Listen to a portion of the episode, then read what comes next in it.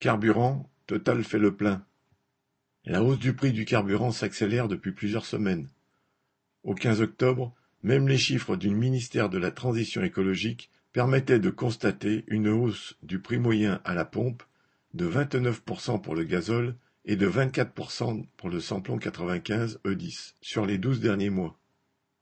Depuis le 3 septembre, la hausse est de 9% sur le gazole et de 6% sur le SP 95 E10. Chacun peut voir le compteur monter, jour après jour, à l'entrée des stations-service. De nombreux travailleurs sont ainsi pris au piège, sans autre choix que de prendre la voiture pour aller travailler, avec des trajets qui s'allongent au gré des changements d'emploi ou de l'éloignement des médecins et des services publics. Embarrassé par le souvenir des Gilets jaunes et par le début de la campagne électorale, Macron veut donner l'impression qu'il fait quelque chose en mettant le moins possible la main au porte-monnaie afin de préserver les deniers publics pour de plus grands desseins, comme le plan d'investissement de 30 milliards d'euros promis récemment au patronat. Pour le moment, les préférences du gouvernement semblent se porter sur la création d'un chèque carburant ponctuel, inspiré du chèque énergie. Quant aux autres candidats à la présidentielle, de Le Pen à Hidalgo, ils font de l'œil aux électeurs en réclamant ou en promettant une baisse des taxes sur les produits pétroliers.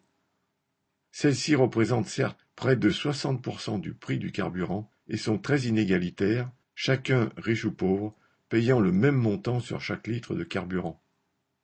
Mais aucune de ces machines à promesses électorales n'explique où elle compterait aller chercher les milliards manquants pour que ne soit pas repris d'une main ce qui aurait été donné de l'autre. Les 27 milliards d'euros de la TICPE représentent en effet la quatrième source de financement public. 40% sont versés aux collectivités locales pour financer par exemple le RSA ou l'entretien du réseau routier.